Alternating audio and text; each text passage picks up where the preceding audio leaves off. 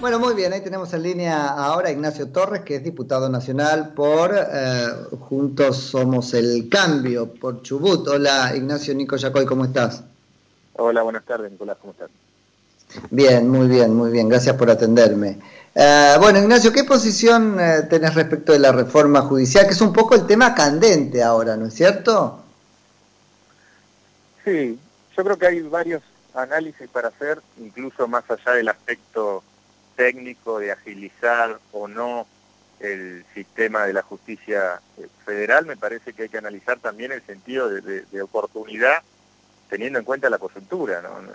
Claro, que llama mucho la atención que en un esquema de prioridades hoy, donde el propio presidente de la Nación pide eh, austeridad y responsabilidad fiscal para que los recursos estén destinados básicamente a cuidar la salud de todos los argentinos y en un esquema de post-pandemia reactivación del consumo, tratar de, parar eh, la curva de destrucción de empleo, que cada vez es eh, más alta, incluso más que proporcional que el propio coronavirus. Por lo tanto, me parece que hay otras eh, preocupaciones que deberían ser prioritarias más allá de la reforma judicial, que implica un gasto más que considerable, estamos hablando de más de 4 mil millones de pesos anuales y con antecedentes bastante polémicos, eh, teniendo en cuenta la época de los 90, una iniciativa similar donde pasamos de 6 a 12 eh, juzgados, que trajo aparejado también eh, incluso causas de, de, corrupción que nunca se pudieron resolver, y todo lleva a pensar que el interés eh, no es justamente desburocratizar y agilizar la justicia, sino que claramente hay una intención de conquistar la justicia. Sí, sí, eso está clarísimo. Eh, y, comparto con vos, ¿eh? es el tema más candente en el debate este, legislativo. Están ahí preparándose para atajarlo eventualmente en la Cámara de Diputados. Ahora, la realidad del país tiene otros temas candentes, claro, ciertamente. Por supuesto, este, nosotros desde el bloque ya tomamos eh, posición, bajo ningún punto de vista vamos a, permitir que, se avance en este sentido, desoyendo un montón de iniciativas que hoy no se están contemplando y que de hecho explícitamente eh, no le dan tratamiento, como la emergencia del sector turístico, como iniciativa de reactivación del consumo, de alivio fiscal. Eh, la verdad que llama la atención la, yo creo, necedad en algún punto también de hacer oídos sordos a estos reclamos y avanzar en un tema que eh, responde a intereses de eh, actores de poder que están implicados justamente en ese fuero, ¿no? Sí, sí, sí, nos tienen bailando su música, como se dice. Ellos necesitan este, eso ahora y no les importa las necesidades concretas del país. Están concentrados en lograr su cometido. Totalmente, yo creo que hoy Comodoro Pi no es eh, la prioridad eh, y mucho menos eh, en este sentido, donde ni siquiera se toman el trabajo de, disimular que hay una avanzada hacia el manejo de, la justicia. Si bien es cierto que hay una gran concentración de poder en lo que es Comodoro Pi, este pasamano que quieren hacer, cuadruplicando la cantidad de juzgados atomizando eh, justamente la justicia para poner jueces amigos y para garantizarle la impunidad a la vicepresidente de la Nación, que es la principal interesada en que este proyecto avance. La verdad que eh, creo que no nos tenemos que acostumbrar a esto. Lamentablemente uno, a uno le da la sensación que, que hay un acostumbramiento de que todo es lo mismo y una resignación en algún punto, pero insisto, no nos tenemos eh, que acostumbrar y obviamente no tenemos que permitir que esto avance. No, ellos están construyendo, el oficialismo está construyendo deliberadamente esa idea. ¿No es cierto? Viene con un trabajo de teoría de los dos demonios este, espectacular, que espero que no les resulte eficaz, pero ya descaradamente vienen construyendo la idea de todos son igual de malos que yo. Sí, sí, sí, totalmente. Eh, y de hecho desde la construcción de un relato supuestamente épico, apelando a la justicia social, apelando a la solidaridad, eh, y detrás de eso claramente contradice las propias premisas que manifiesta el presidente de la Nación. Lo han hecho con los propios eh, jubilados, quienes han sido los más perjudicados en la ley de emergencia, quienes han sido los más ajustados, incluso en la ley eh, de emergencia, bajo premisas de solidaridad y de equidad. Lo han hecho con el caso de Vicentín, que si bien terminaron dando marcha atrás bajo premisas mentirosas de un relato apelando a la soberanía alimentaria quisieron avanzar en la expropiación de la empresa, demonizando incluso a, todo el esquema del empresariado, amenazándolo con que como contraprestación de, la ayuda del Estado, el Estado tenía derecho a quedarse con parte del paquete accionario de esas, eh, de esas empresas. El modus operandi es siempre el mismo, ¿no? Siempre el mismo. Ignacio, ¿qué los frena? O te lo pongo distinto. Em, el malestar social, particularmente eh, expresado en estos banderazos, marchas, en fin, en, cierta salida a la calle, ¿te parece que ha movido el amperímetro y, que es eficaz? Yo creo que sí. Yo creo que eh, el gobierno trató de alguna manera de apelar al, miedo eh, en este contexto de pandemia que a muchos le sentó cómodo para avanzar en este sentido eh, y me parece que esa, esa torta se está dando vuelta y hoy es el propio gobierno el que por lo menos mira con respeto la iniciativa de la ciudadanía.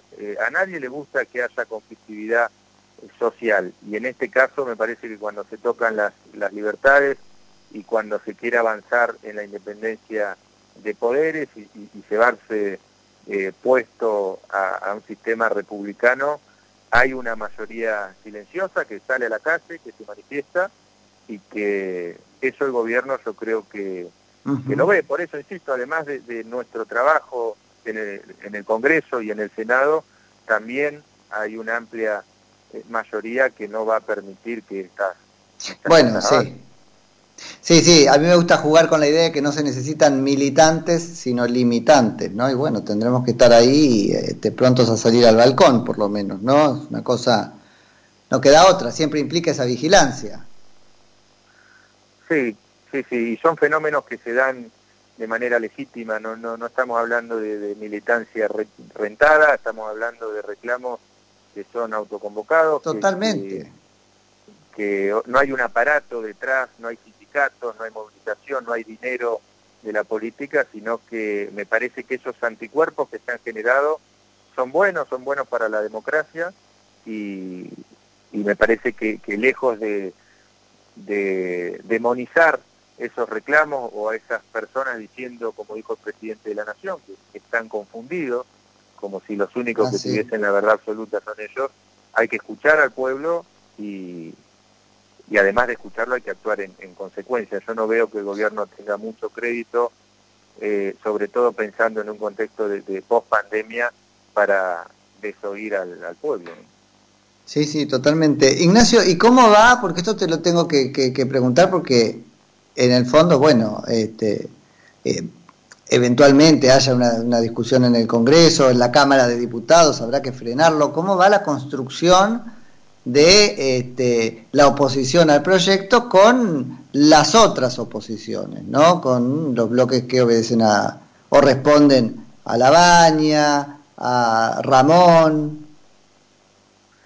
Mira, yo creo que las otras eh, oposiciones son, creo que está mal usado el término, porque en definitiva son claro, por eso, oposiciones, eh, juegan el rol de cabecera de, plaza de, de masa eh, y hay un, un, acting bastante gracioso en algunos casos donde discursivamente uno escucha la intervención de muchos de esos diputados que dicen ser oposición, pero a la hora del voto acompañan prácticamente todos, son funcionales a dar quórum en temas que, eh, que son verdaderamente polémicos, pero bueno, al no tener mayoría absoluta y, y al haber una coalición de Juntos por el Cambio que está sólida, incluso te diría que está más sólida que cuando éramos eh, oficialismo, eso nos permite eh, dar, dar la pelea para cuestiones que son eh, importantísimas, como el caso de, la reforma de la justicia, ¿no? Y poner también en, en, relevancia con nombre y apellido a, los Carambia y a todos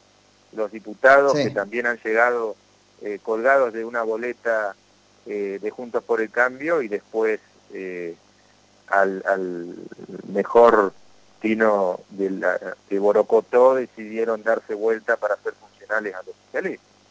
Sí. Ignacio, hacías bien en marcar al principio de la conversación esto de que el tema candente no era la justicia, sí, o la reforma judicial, que hay otros que tienen que ver con la economía. El gobierno empieza a atisbar algunas ideas que tiene para este, responder a la agenda de problemas económicos.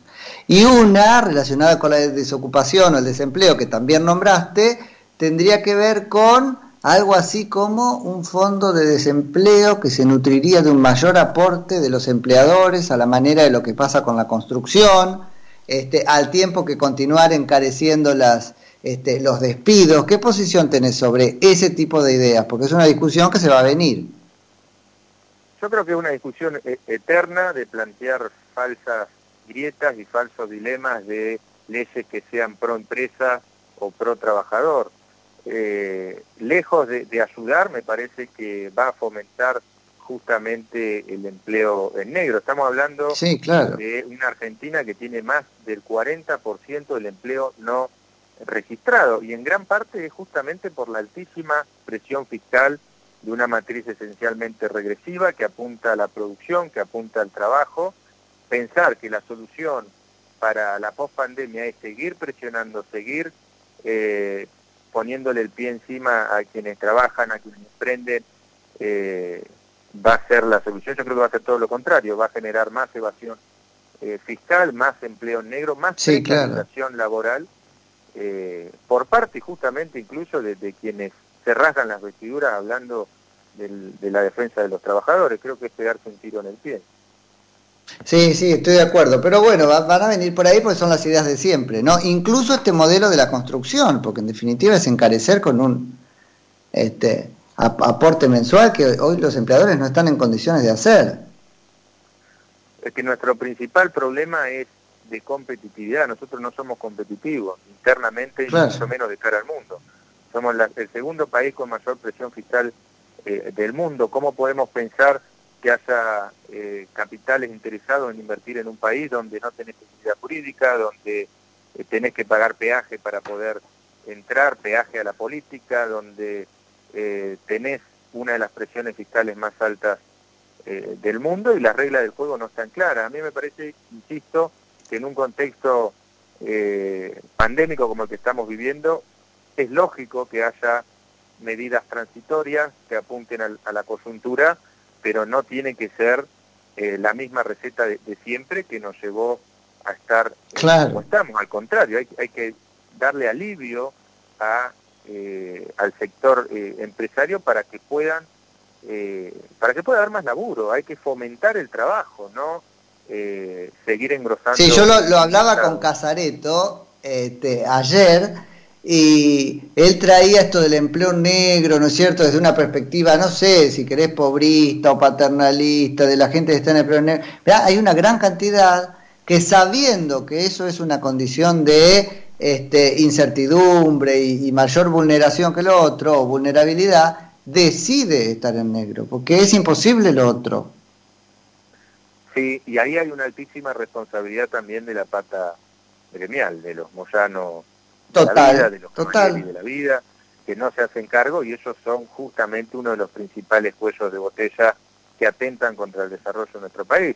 En mi provincia hay industrias muy importantes, eh, extractivas y de servicios que no pueden trabajar a su máxima capacidad instalada por un esquema extorsivo eh, de un sindicato como es el camionero que eh, justamente hace todo lo contrario de lo que debería hacer, que es velar por los derechos de los trabajadores, hace un esquema de sindicalistas ricos, trabajadores pobres y empresas eh, saqueadas. Ese es el, esquema que tenemos en nuestro país, que también hay que terminar, hay que, hay que avanzar hacia la democratización sindical para que quienes están hace tantas décadas sentados calentitos en un sillón hablando de los trabajadores de una oficina en Puerto Madero, se hagan cargo de la responsabilidad que tienen eh, en la degradación productiva y económica de nuestro país y que empiece a haber una renovación también en el ámbito eh, gremial. Bueno, habrá que, es muy necesario, pero habrá, habrá que verlo, ¿no? Ignacio, muchísimas gracias por la charla. No, por favor, gracias a ustedes. Hasta luego y un a todo el equipo de la radio. Dale, dale, muchas gracias. Hasta luego. Es Ignacio Torres, que es diputado nacional por la provincia de Chubut, Juntos por el Cambio.